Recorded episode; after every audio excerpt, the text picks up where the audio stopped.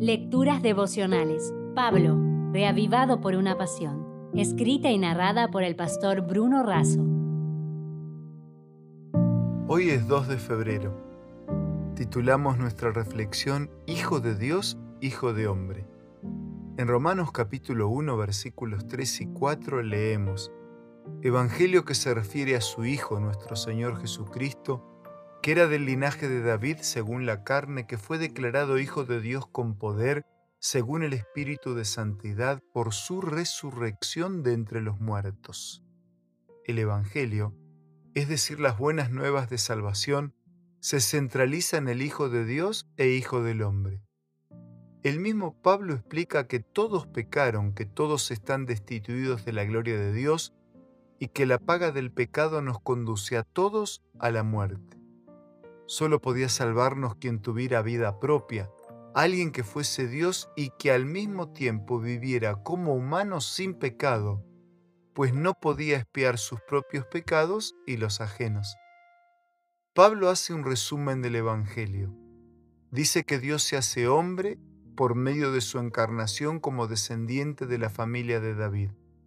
Juan en Apocalipsis habla del Señor como raíz y rama de David. Raíz porque como Dios existía desde antes, desde siempre, y rama porque nació como humano, como descendiente del linaje de David. Jesús fue divino y humano a la vez. Fue Dios con nosotros. Fue hijo de María y del Espíritu Santo. No fue hijo de José. Fue hijo del hombre, pero era también hijo de Dios. Jesús fue entregado para salvar a su pueblo de sus pecados, pero de nada serviría un Salvador muerto. Tanto la encarnación como la resurrección de Cristo muestran el amor y el poder de Dios y garantizan nuestra salvación. Isaías había profetizado que un niño nos es nacido, un hijo nos es dado.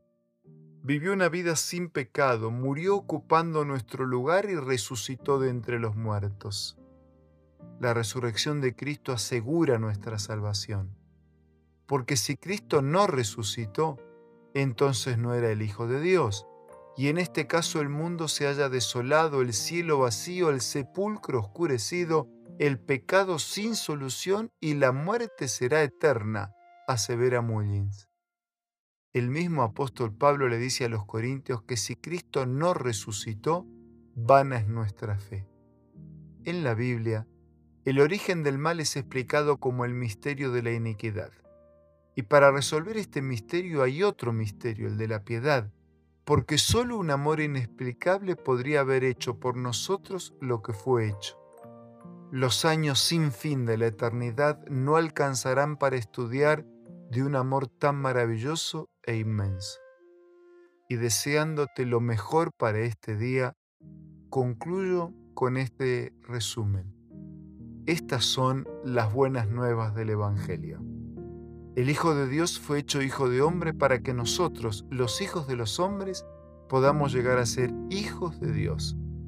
Que nuestra gratitud y compromiso sean permanentes. Si desea obtener más materiales como este, ingrese a editorialaces.com.